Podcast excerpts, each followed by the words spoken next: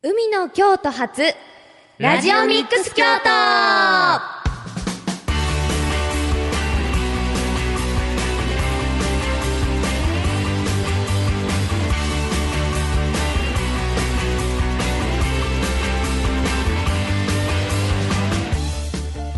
皆さんこんにちは。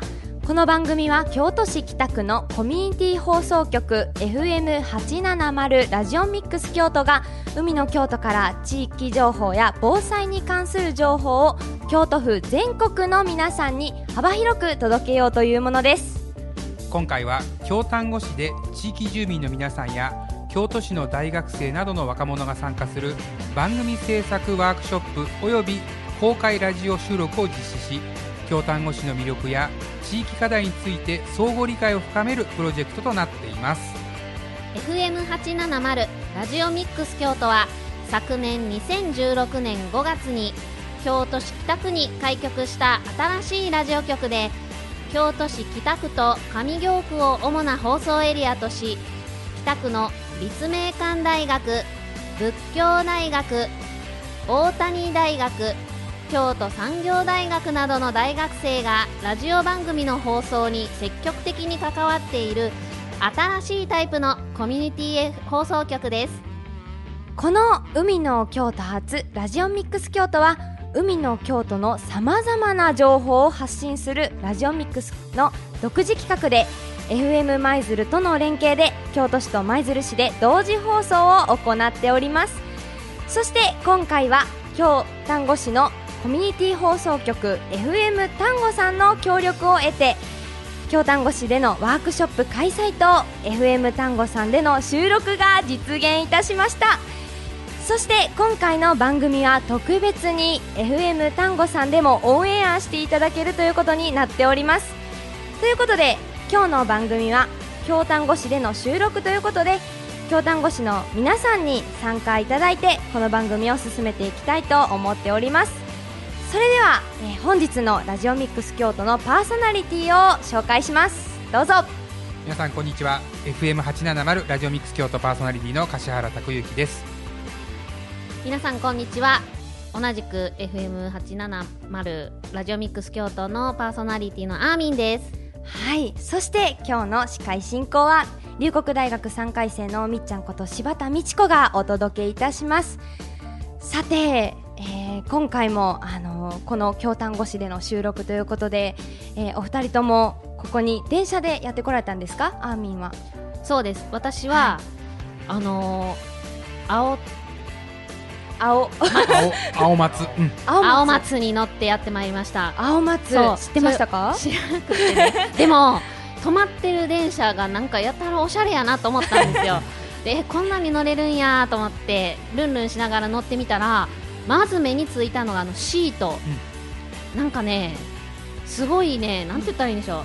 あの伝統的な紋章みたいなでもおしゃれな可愛らしい模様の入ったシートでかつカーテンもなんかね青を基調にしたチェックのカーテンでもう明らかにおしゃれなんですよ。ってことは、まあ、間違いなく青松だよね。そう、ね、でこれこんな電車あるんやと思ってね。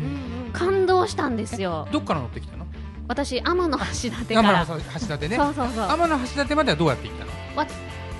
あのーなんか特急特急で。福知山乗り換えみたいなそうですそうですそうですそうです。それは普通のシートでしたね。なんですけどそうだからこそすごい目を引いてね。何これと思って。そこからすごくリッチな電車に乗り換えて。なんか嬉しかったです。やっぱああいうのっていいですね。こうワクワクなんか女子力がなんていうんですかねなるほどね。上がった感じ、男性も乗ってますけど。ウキウキしますよね。そうそう。はいはいはい。柏原さんはどこか行ってきたりしました、うん、僕はね電車じゃなくて、えー、車でねビューと京都市内から約2時間でここまで来たんですけども、はいはい、ですね。ね、うん、あの今高速道路がね、えー、丹後大宮まで、えーまあ、開通しましてもうあっという間にこのね京丹後までえー、来させていただいたんですけどもずっとね行きたかった場所なんですけども、うん、あのお旅市場っていうのがねあるんですよね。お旅市場、うん、あのギネスブックにも載るんじゃないかって言われているあの、まあ、一応ね世界一短いと言われるアーケード。5 50メートルもないんですよ。え？50メートルのアーケードで、はいだから、はいまあ、走ったら大体今速い人だと何？ウサイン・ボルトとかだと9秒あ違う9秒とかないか。100メートルで9秒だもんね。だから小学生ぐらいが走っても9秒とか10秒ぐらいで、まあ、そのアーケードをあの、まあ走り抜けれると。だから僕もね一応走ってみたんですよそこで。あそうな10んですか？秒ぐらい走れるって言うから一応僕も走ってみようと、ね、一生懸命走ったけど23秒で23秒。ちょっとかいっぱいかかったそうえそれそこで50メートルそうそうそうもうちょっともうねあのちょっとお肉が重たくてね。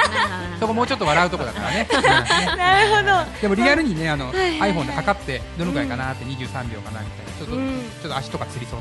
な。大丈夫ですか？うん大丈夫。はい、今日はねそんな3人でお届けしていきたいと思います。ウキウキした気持ちで3人で頑張りましょう。頑張りましょう。はい。それでは、えー本日のゲストを、えー紹介したいと思います。本日はスペシャルなゲストさんですよ。FM 単語のパーソナリティのこの方々にお願いしようと思います。自己紹介をお願いします。こんにちは。FM 単語未来研究室パーソナリティの浜田裕太です。同じく、えー未来研究室パーソナリティの上田裕太郎です。同じく未来研究室のパーソナリティ山添孝也です。よろしくお願いします。よろしくお願いしまます。えー、3人ともは私と年齢がすごくすごく近いということで。ああそうですね、はい。うん何歳でしたっけ？二十歳でございます。二十歳。そうですね。同い年だな。同い年。いみんなみんな二十歳ですもんね。みんな二十歳。で、は僕も同い年。みんな二十歳ですか。はい。私も私も。そう心は二十歳ってことで。はい。はい。はいそうそうそう。はい、えー、そんなね、はい今日みんな二十歳何人いるんですか？六人、六人。六人の二十歳でお届けするスペシャルな番組ですが、えーえ今日のタイトルというかテーマはですね、はい。地域の若者とラジオっていうのをテーマにして、はい。そのラジオとその若者がどのようにつながってくるのかどういうこう問題点とかがね、あるのかをみんなで話し合っていこうかなと思っております。で、えーこの今日ゲストに来ていただいている3人の方々も、えー番組を持っていらっしゃるんですよね、はい。どんな番組ですか、未来研究室という番組をやってまして、はい。これどんな番組かというと自分の未来を考える。そして地域の未来を考える。そしてち未来を担う若者を応援する、まあ、そんな、まあ、番組になっております。うーんうんうん。その例えば番組の内容としては、はい。具体的にはどういうテーマのものとかを取り上げたりしてますか？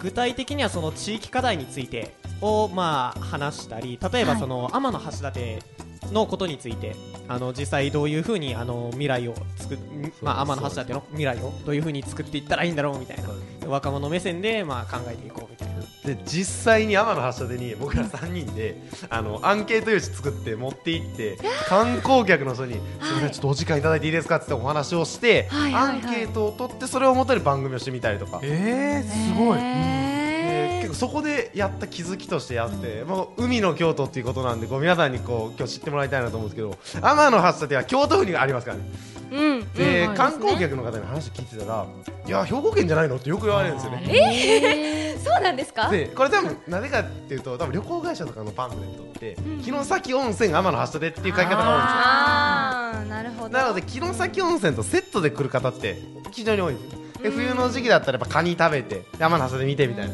ツアーが多かったりするんで兵庫県かと思ってる人が多いんですけど、まあ、実は京都府ですよっていうのを、まあ、発信していかないといけないんだなっていうのは本当にこのアンケート取ったから分かったことかなとは思いますね。うんうん。そのアンケートを取ったのは結構その若いその若者の人とかにもアンケート取ったりしました？そうそう片っ端からね。片っ端から。あのまあ60以上からはい10代ぐらいまで。若いですね。若い。人おー老若男女。ですねはい。噛みそう噛みそうはい。でねあのテーマをねいくつかこうバーッとずらっと並んでるものをリストを見たんですけれど、はい。あの結構ねその難しい内容のものもあれば結構こう若者が食いつきそうなテーマのものもあるわけですよ。そうですね。それは何かこう若者に聞いてもらおうって意識されて決ま決まってるんですまあかこれは？それもあるんですけど、まあうん。うん次回も込めてそうですね。そうですね。あのわ私たちもまあ二十歳はい。なんですけど、まあ彼女いない。なるほどなるほど、はい。うん。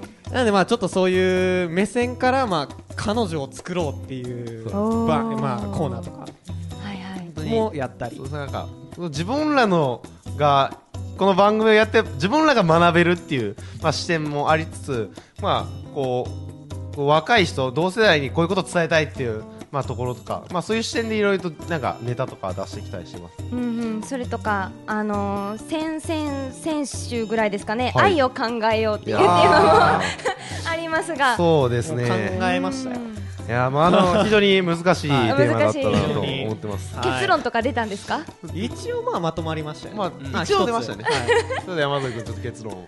結論。愛の愛の定義。愛愛の定義。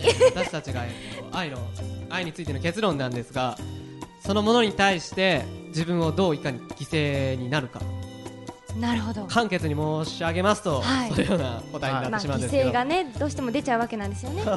そう。まあそうですね。まあ愛する者に対して自分を犠牲にしてどうやって行動できるかこれあれですよね二十歳そこそこの若者がする番組じゃない。いやでもまあ若いなりにねあのまあ考えることもありますからね。早朝とかにやってるやつですねこれ。あー。テーマ的にも。時間帯が。もうそんなねもうぜひもう私も聞いてみたいって思うような内容ばかりのあの番組この未来研究室。サイマルラジオでもね聞くことできますんで。はい、ぜひぜひ未来研究室、はい、皆さん聞いてみてほしいなと思いますが、えーこの番組をどれだけ若い人が聞いてらっしゃるのかななんて思うんですけれども、こう若い方からのメッセージとかは来たりしますか？たまに。たまに。たまにね。んそうですね。来ますね。ただこう生放送じゃないっていうのと結構番組の中でもそのメールをメッセージくださいみたいなあまり言わ言ってたりしてないのでなるほど。うん。まあそこまで多くはないですけど、うんうん。もうこの間生放送大晦日にあったんですけどその時は若い人からメッセージがもう何通も来て非常に助かりましたね。あーまあいいですよね、はい。自分たちも若いから、ね。ね同じ目線で考えることができますよね。本当に若い人に聞いてもらいたいなって思いがあって一緒に未来を考えていく、まあ、仲間を作っていくというかなんかこうラジオってこう聞いててなんかテレビと違うのはなんか自分に語りかけてくれてるんじゃないかとちょっと思うっていうのがこうラジオのなんか僕面白いところなんじゃないかなと思ってて。うん。でわ若い人に聞いてもらってあそうやんなみたいな。っていう風になんかで向こうからもメッセージくれたりしてっていうので、まあ、そういうコミュニケーションが取れたら本当に、まあ、理想なんじゃないかなとは結構思ったりします。その実際街中で歩いててはい。あのその未来研究室聞いてるよとか若い子から言われることって若りい人はすっごいないないんじゃないですね。ちょあっのと、これ僕らのもう広報量不足でしかないので、いやこれからねどうそうなっていくかってことですから。まあ結構あの40とか50、60の方からはなたまに言われたりするんですよ。うんあの未来研究室あ聞いたよみたいな。この間あの高校母校に行ったんですね。で先生と話してたら、そういえば浜田君あのラジオ毎週聞いてるよって言われて。あー嬉しいですねでちょうど恋愛の会をした日やったんで 浜田君の恋愛観ってそうなんだって言われてものすごい恥ずかしかったんですまあそんな楽しい未来研究室なんですけれども、聞いてみたいですよね柏原さん。聞いてみたいね。うん。こう今ねラインナップを見るとね、はいはいはい、まあ、そういうこう、まあ、大学生らしいというかね、はい。えー若い子らしいこの、まあ、お題というかテーマもあるんですけどももっとねぐっとこう地域のことをね語っているような回もあるんですよね。こう地域を考えるとかね、はいあとはねそう地域を考えるスペシャルっていうのは2回に分けてやっうんたんですけど、パート1とパート2とね、はい。何かっていうと、まあ、京丹後市に、うん。野間っていう地区があるんですねで野間地区は非常に結構過疎化しててでこうまあ理想について考えるっていうそういうワークショップを東大の先生を読んであの行った時のその、まあ、音源を流したりとか。その東大の先生に出てもらってこうインタビューをしたみたいなのを流した回。でこうなかなかこう興味深いというか、ね面白い回ですね。すごいこう深い回なんだけど、ですね、こう地域を考えるスペシャルパート1地域を考えるスペシャルパート2彼女を作ろうってはい、そう。なんですそうなんですよ。ねえ、まあ、あとはねちょっと気になるということはね例えばねこう防災マスターになろうとかね、はい。こういうこともね、すごくこう興味深いね内容ですよね。自分のやっぱ身近なやっぱところからやっぱ意識していくというか、まあ、そういうところも気を配っていきましょうみたいな、防災グッズをまあ紹介したりとか、まあ、どういうふうに防災が、ね、なんか災害に備えるかみたいな話をねそうですね。ね。まあ個人レベルの話を今回あその時はさせてもらったんですで山添君。はいたくさんさせてもらってます。でもなんかねその辺のことをね詳しくこの後聞いていきたいですよね。そうですね、もうちょっと盛り上がってるところなんですけど、はい。ここで一曲皆さんにお届けしたいと思います、えー、京丹後市出身のアーティストです、えーコンストラクション9の KTR です。どうぞ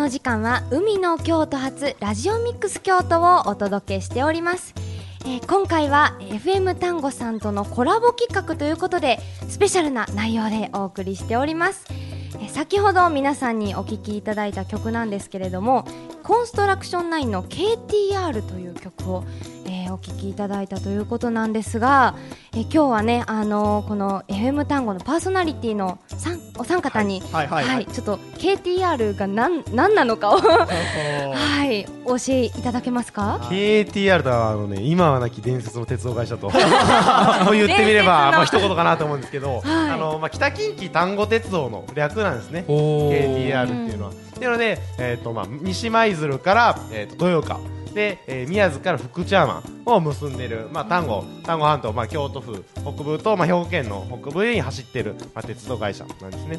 で、今、あのでばこう一応田舎なもんでしてこう KTR 北近畿丹後鉄道はですね。もう日本一の赤字と 言われてましてうん。非常に大変だった。そこでこう救世主が現れまして多分あの京都市内の皆さんやったらご存知だと思うんですけどあのピンク色のバスのビラーっていう会社があのあ KTR をこう買い買っていただきまして、うん。で今名前は京都丹後鉄道。略して丹鉄になってるんです、はいはい。ただまあ京都丹後鉄道なんで KTR なんですけどね。ただ今丹鉄と。単鉄に変わってはい、で丹鉄のねこう目玉企画っていうのが先ほど乗られた青松なんですね、あ観光列車っていうので、あの同じ形の似た電車があの実は熊本でもまあ走ってたりは、まあ、するんですけども、はい。こう観光列車に力を入れて青松だけじゃなくて黒松赤松青松になってへでー。黒松でも料理が食べれたりとか、まあ、そうもうかなりプレミアムな電車、で赤松は結構あの有料乗車券がいるみたいなでで青松はまあ誰でも乗れるみたいな。もう松竹梅プランでやってて、はいはいはい、で最近は京都の海っていうね特急が走ってて、はいはいはい。京都市内から、まあ、丹後半島までこう一一直線に結ぶ特急電車なんですけどそれもまあ観光列車のへー。改装してある。ものすごいね綺麗でおしゃれなもう女子力がアップするようなね、意識してるなっていうのが伝わってきました。ってい。う電車が多いんですけど、うん。その他の電車は実はねもうお粗末なんですよ。もう非常にもう乗っていただいたら分かるんですけどこうおおこうめっちゃおしゃれっていう電車に乗りつつ違う電車乗るとものすごいあのエンジンの音がしたりとか こうなかなか長年乗ってる感がするという、まあ、あのお粗末とうまあ、僕は呼んでます。だからここはあの笑いの効果も多分入ると思います。でもあのねはこの話の運び方がうまかった。本当に。ねいいね。えー、でもねそんな KTR ということで、はい。はい。ね。ぜひ皆さん乗っていただいてね、うん。あの体感していただきたいなとうん思ってます。全部の種類にね、はい。赤、えー、青赤青黒それからお粗末と。はい。はい。怒られちゃう。あとまあ電車じゃなくてはい。列車なんですね、あディーゼルでディーゼルなんですねなる都市部の方からしたら逆にそれ新鮮だったりすると思うのでいや新鮮でしたよ。そうねうん。こうぜひぜひそうなんか旅行に来たというかね、うん、そうなんかそういう気分日常とは違うその空間を味わえるっていう意味でもね。はいはいはいうん、良かったです。で、かつその電車がただの電車じゃなく、そういうね、女子力高めの。の高いうんはいあれを選んだデザイナーさん、非常にセンスがいいと思います。なるほど、はい、まあ素敵な電車、で列車なわけなんですけれども、あのまあ今回ね地域の若者とラジオということで、まあ、地域の若者をどうやって引きつけるか、この京丹越しにどうやって引きつけるかっていうね工夫なんかも、はいあのこのゲストのお三方にはい聞いていきたいなと思うんですけれど、何か工夫していることとか意識していることとかってあったりしますか？山添君行ってきましょう。山添君。僕ですか？はいもちろ。んですよ。もう大い丈夫ですよやそれはあの僕たちのこの番組表を見たらわかるんですけど、いうん。やね恋愛を語ろうだとかはい。ね ちょっと照れちゃった。なんかその若者でもとっつきやすいような内容の中にそのインタビューについてだったりうん地元についてだったりいろいろ混ぜてやることによってなんか分かりやすいというか食いつきやすいんじゃないかなとうん。思うんですけどね。でその内容がねこう一つあの何でしたっけ？NPO のあの、はいはい。番組をねあの聞かせてもらったんですけれども掛け合いが素晴らしいなと、はい、へアーミンとあ言っていたところです。なんかコンビネーションが抜群ですよね。いやっぱそうですねやっぱり。3人でやってもボケとツッコミがきっちりね、はい。そう。う。ん完璧なコンビネーションやっぱもう小学校の時からやっぱねもう仕込んできた甲斐がありますねなるほどなるほど。いや僕もちょっと仕込んできたでもなんかこう逆にねそういうあの若者がね語りやすい。この、まああのテーマとですね、まあ先ほど僕もちょっとねあの少しあの取り上げたというかね、うん。あのテーマとしてはいはいはなんいですけども、このやっぱり僕が気になるのはこの防災マスターになろうとこういうね、うん。なかなか若者が語らないようなことをどのようにこう取り上げてるかとかその辺っていうのはどうなのこうまあ、あえて取り上げてるというかこう若い人というか若者が話しやすい話題だけで話すんじゃなくて本当に若いからこそ知っておきたいよねとか若いからこそ考えていこうっていう、まあ、そういう啓発的な意味で結構いろんなテーマはやってて、で防災のね聞かせてはいはい。いろんな話しましたもんね。しましたね。どんな感じですか？え、うん、内容はですねあのラップとか。ラッサランラップは防災にね。ね、なるほど。入り口とかね、はい。そういうね、はい。うん。ラップとかあのハザードマップのはいはいはいはいはい。あと水水えあー。逆に普段自分たちはそう何かこう備えたりしてたりするの？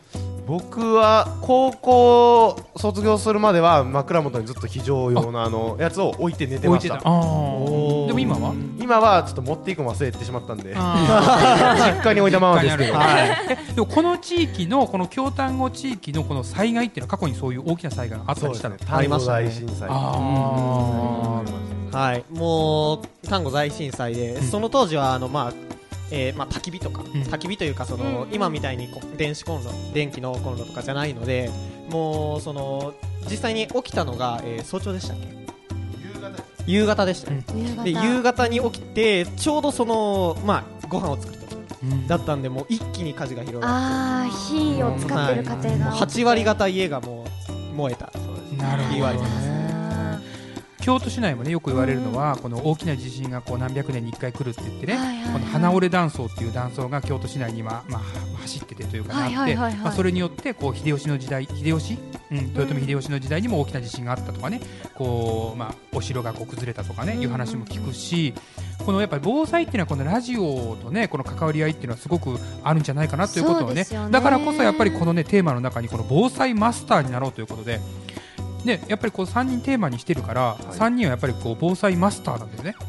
まあ番組をで話してた時は防災マスター。マスター。ちょっとこう忘れてる感じはある。そうですね。あーまあ話してる時がこう一番こうねあったかいうちなんで。あの時はマスターだったんですけどちょっと今はちょっとまた忘れてね復習とかねまたしていかないといけでもないなと。こうね普段いろいろとこう若者のににこう聞いてもらいやすいこうテーマをやっていきながら、はい。こういうちょこっとねこう防防災マスターとか入ったりすると、こうね普段何気なく聞いてるところにこうちょっとしたこう役立つ情報というかアーミンとかそうじゃん。こうね役立つ情報とか暮らしのこととかで、うん。やっぱり防災とかも取り上げたりしてする。そうですね。まだちょっとしてなかったですけど、うん。でも最近ねあのー大火事がそのね、新潟とかであったりとうんかありましたね。ありましたしやっぱりねいつ起こってもおかしくないことでもあると思うんで、このねラジオミックスでもどんどんそういうテーマで取り上げていきたいなと思いますね。僕はあのグローカル京都というね地域の番組を行わせていただいてるんだけどそこにこの地域の方例えば自治会長さんだったりとか社会福祉協議会の会長さんだったりがこうゲストで何,、ね、何回か来ていただいたんですけどその方たちが必ず言っていくことっていうのは地域の、まあ、社会福祉以外にはもう地域防災の安全安心な暮らしっていうのをもう皆さん必ず言われていくのね。だからこそこのラジオとこの地域防災の関わりというかその情報発信の仕方っていうのは大切だなってことをね僕はすごく感じてますね。うん。だからこそねこのねはい。若い子たちにねね。